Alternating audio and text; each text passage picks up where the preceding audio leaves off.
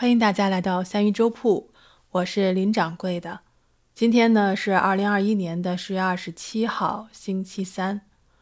星期三呢是我们周更的节目照例更新的日子。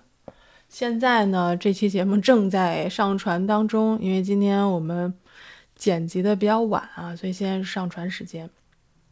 然后我就在想，我说那我们今天开始录制我们今天的日更节目吧。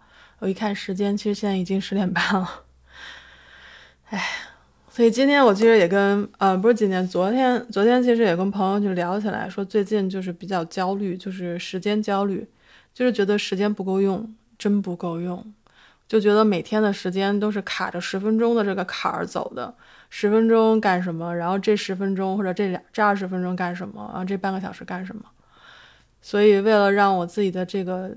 脚步能够踩稳一点，节奏能够缓一点。我暂时把那个练毛笔字的时间放下了，用这个时间去陪爸妈聊会儿天儿，然后再去做治疗。然后做完治疗之后，我们开播，然后我们再录节目，然后我们早点睡觉。所以就是，其实嗯，不如来聊一聊这个你在生活的调整吧。我觉得大家其实现在在这个。呃，一一旦你是脱离离开学校，不是脱离学校，离开学校之后进入社会，然后你就会发现很多事情都是扑面而来的，你完全没有做好准备的。所以怎么能够就是安排好自己的时间呢？我原来基本上就是不做节目之前，我觉得啊，我的时间好充裕啊，我可以我可以干好多事情，我比如说我可以画画，然后可以追剧，我可以练字，我还可以就是。写小说 啊，那样的日子已经一去不复返了。我觉得就是开始做节目之后，就会发现时间真的不够用。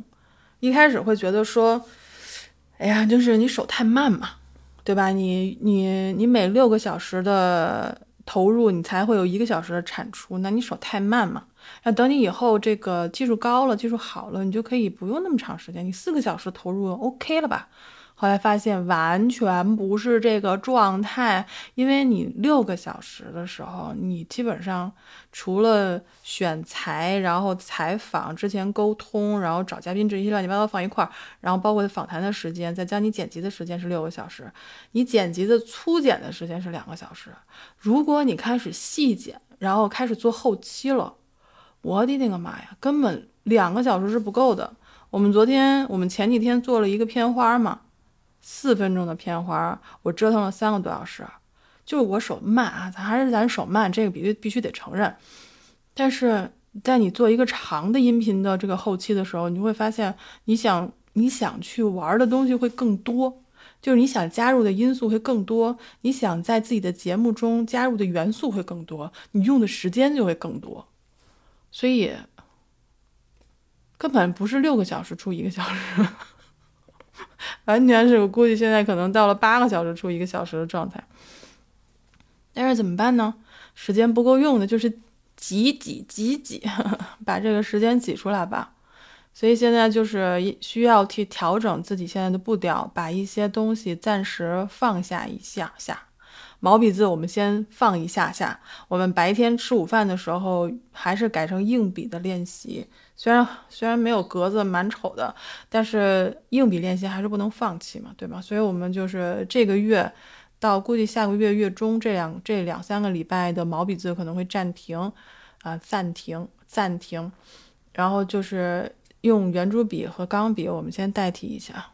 然后，另外读书的时间也不够，所以为什么我现在特别有点有点时间焦虑，就是这儿。所以现在看到大家就是有一些朋友就说跟我说我不知道干啥，然后我心想说啊，你不知道干啥，我知道呀，二十小时你能不能借我两个钟头，对吧？但是不行嘛，对吧？所以非常羡慕大家还是有这种空闲的时间的。我现在就是一到五基本上就是分分钟全部排满的感觉。觉得特别不舒服，而且现在读书的时间完全被压缩到了半个小时到四十分钟到五十分钟就已经了不得了，所以这样让我的内心非常的空洞。我觉得人生的追求就应该是追求内心的愉悦，对不对？因为就是今天我去上班的时候，我去，因为刚好在调试设备，然后不需要过于这个动脑子或动手，我只是需要看着它，然后保证它的数值是对的就行了。所以我们就去，我就去，不是那个圆桌派第五季开始了嘛，对吧？跟大家汇报一下，第五季开始了。然后我就看了一期，啊，不是看了一期，听了一期节目。我发现就是，嗯，窦文涛老师哈，我我非常喜欢他的主持风格和技巧。他其实总结了一句话，因为那个期刚好聊的就是品质。什么是品质？就是你追求的这个，比如说红酒，或者吃饭，或者是饮食，或者穿衣，或者是文学上面，你的工作上面的一些高品质的东西。什么叫做品质？他们就是每条每块，因为请的是陈小青嘛，是不是？就说了好多吃的，哎呀，一边咽口水一边听。后来他总结了一句话，我觉得非常好。他说：“追求就是品质。当你认定了一个东西之后，你去追求它。”你是在寻觅它，你是在研究它，你把自己所有的热情和时间放进去，你去钻研它，你觉得快乐，这就是品质，无不需要分什么高低上下，但是只要是你觉得愉悦，你觉得可以投入，你不断的去去追求更新、更好、更深，然后更广博的东西，我觉得这个他总结的非常非常好，这个就是品质。那我们其实平时生活的品质应该怎么样呢？我觉得就是我追求的就是内心的愉悦。大家都想开心，对吗？就是都想说，我这一天我不要愁眉苦脸，我不需要就是听到别人对我的评价，我不需要有这么多的工作。但是很抱歉，I am so sorry，是不可能的。但是我们怎么能够在一些我们能够感兴趣的东西上去去？打磨这个，甭管说是爱好也好，兴趣也好，我们投入自己的热情和时间的时候，我觉得这个时间整体的这个生命是有品质的，是有质感的。嗯，虽然我不能说做播客这件事情让我的生命产生了这个好的质感或者有品质，但至少在我们做播客的这十个月当中，我是觉得我的整个的时间的质量是非常高的。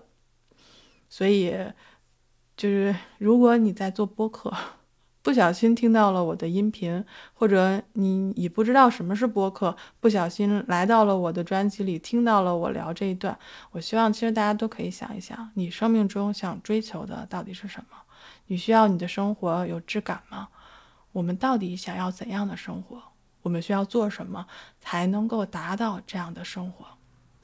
有句话是这样说的。Learn to choose quality of life over standard of living。他的意思就是说，我们需要去学会选择品质的时候，有品质的生活，而不是说只是标准化的活着。我们不光光要，不单单要活着，我们还需要生活。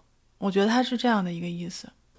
我们其实生命中已经拥有很多了，我们大部分的人都是。相对健全的人，我们没有一些像听觉障碍、视觉障碍。那么，我们作为一个相对健全的人，我们要怎么样去面对自己的人生呢？我们今天在直播间里也跟月月聊起了他的经历，因为他已经曾经就是，呃，视力上眼睛上面出现一些问题，就是有一只眼睛基本上看不到，然后后来做手术已经好了。但是他也遇到了很多朋友，当时的病友，年纪轻轻的就会就会出现视觉上的问题。然后另外呢，我们也是在周更节目，周更节目是关于无障碍电影的，也采访了我们的梦之舟的船长，了解到了其实我们的社会当中有很多被忽视的问题，就比如说。盲人或者说是有视觉障碍的人，他对于文化层面的需求，其实我们是没有意识到的。那我们今天的那个周更节目的名字就叫做《盲人需要看电影吗？需要的。所以就是我们总以为自己其实已经知道很多信息了。我们看到了公众号、手机推送各种各样的信息，每天都会扑面而来的时候，其实很多值得我们注意的信息，我们反而忽略了。有句话不是这样说的吗？我们没有失明，却在做着全世界都失明之后的事情。所以，我们要对自己不要对自己视而不见，我们要真的去追寻自己想要的生活。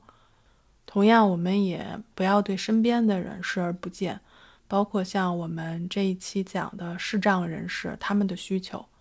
我曾经看过一个纪录片，然后就去采访的，就是一几几位视障人士去看电影之后的观影的感觉。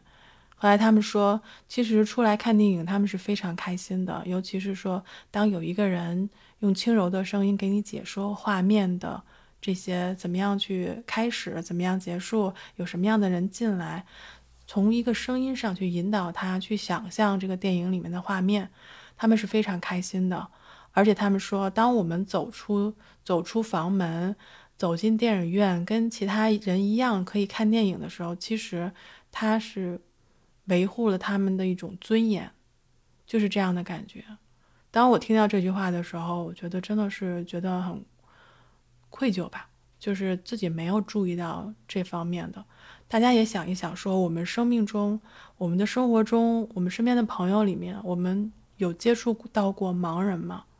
中国至少至少至少有七千万的视障的朋友，不一定是全盲，但是他们的眼睛可能有半盲。或者就是偏视，或者这种，我们有接触过到他们吗？我们有帮助过到他们吗？我们甚至有意识到他们的存在吗？他们的在文化层面上的需求吗？包括在城市无障碍建设上面的这些，我们好像很多时候是视而不见的，因为觉得因为我用不到，所以我可能不需要去掌握这方面的知识。可是我们在日常生活中。已经有大量的我们不需要的信息被我们去过度的解读、过度的关注，但是很多真正关于我们人本身的东西，反而却被我们视而不见了。这个我觉得，至少从我这个角度来讲，我会去好好的思索一下，看看自己还能做些什么。所以跟大家再嗯通告一下，我们今天是周三，是我们周更节目的。呃，更新时间这一期的节目呢，叫做《盲人需要看电影吗？